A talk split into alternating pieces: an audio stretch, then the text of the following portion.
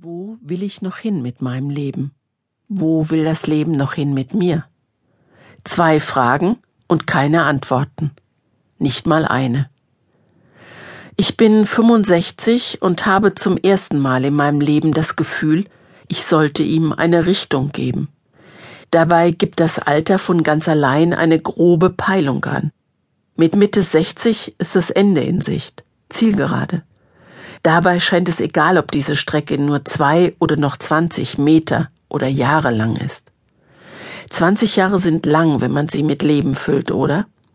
In den letzten 20 Jahren bin ich nach Amerika gezogen, habe dort gelebt und gelernt, bin beruflich der Länge nach hingeschlagen, wieder aufgestanden, gefeiert worden, zurückgekommen, habe mich verliebt, verheiratet, Bücher geschrieben, Angst gehabt, persönlichen Schrecken erlebt, alte Freunde verloren, neu gefunden.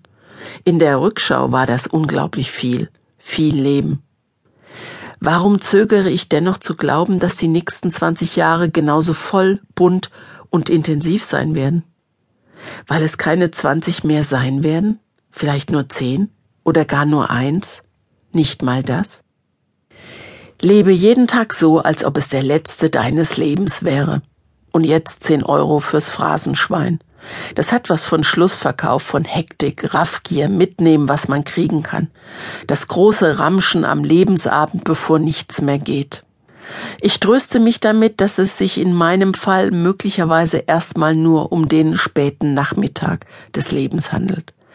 Das Gefühl, dass noch was kommen soll, kommen muss, ist nur vage. Aber es ist da, es plagt mich, es schiebt mich, drängt mich in eine Richtung, die ich nicht erkennen kann als hätte ich Scheuklappen auf, werde aber den Eindruck nicht los, dass es gut wäre, mich endlich auf den Weg zu machen. Wohin? Ich habe keinen Plan. Wenn ein Autor gut ist, dann sagt er nichts, er flüstert es. Wenn ich mein Flüstern höre, bin ich mir nicht wirklich sicher, ob ich es aufschreiben sollte. Ich bin mir nicht ganz geheuer beim Strandspaziergang nur der Ozean an meiner Seite. Mein Blick geht ins Ungefähre, ich bin mit mir selbst unterwegs. Ich schaue mir beim Gehen zu und frage mich, wie lange das noch gut gehen kann. Wie viel Sorglosigkeit, wie viel Unbeschwertsein erlaubt sind, bevor der Leichtigkeit, dem Luftballonherzen in mir, die Luft ausgeht. Als würde mein Inneres mir zustimmen wollen, schickt es einen Seufzer nach oben. Er ist nicht nur tief, er ist auch laut. Ein leiser Schrei. Ich laufe am Strand entlang und schreie einmal kurz auf. Ungewollt. Es macht jemand in mir, den ich nicht kenne. Es ist mir peinlich. Ich bin mir peinlich. Eine ältere Frau am Strand, die laut seufzt zu laut.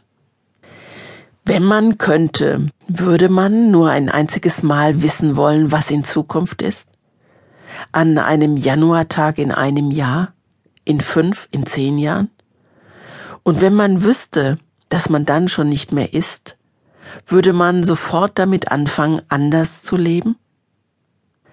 Vor ein paar Monaten ist der Vater eines Freundes gestorben. Bei der Beerdigung las der Pfarrer einen Psalm aus der Bibel, von dem ich gleich wusste, der ist für mich bestimmt. Verwegener, aber sehr sicherer Gedanke. Bedenket, dass ihr sterben müsst, auf dass ihr klug werdet.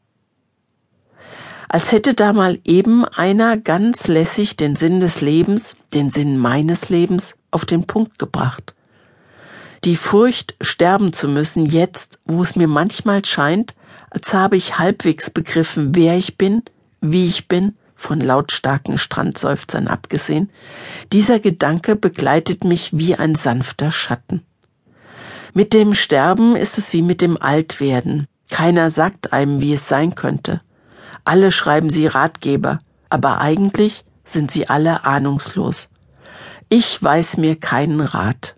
Das wäre mal ein kluges Bekenntnis, ein ehrlicher Buchtitel. Ehrlich gesagt will ich auch von anderen gar nicht wissen, wie es am besten gehen könnte, mit dem Sterben und dem Altwerden. Mit 65 Jahren geht man nicht mehr ganz so federnden Schrittes auf die 70 zu.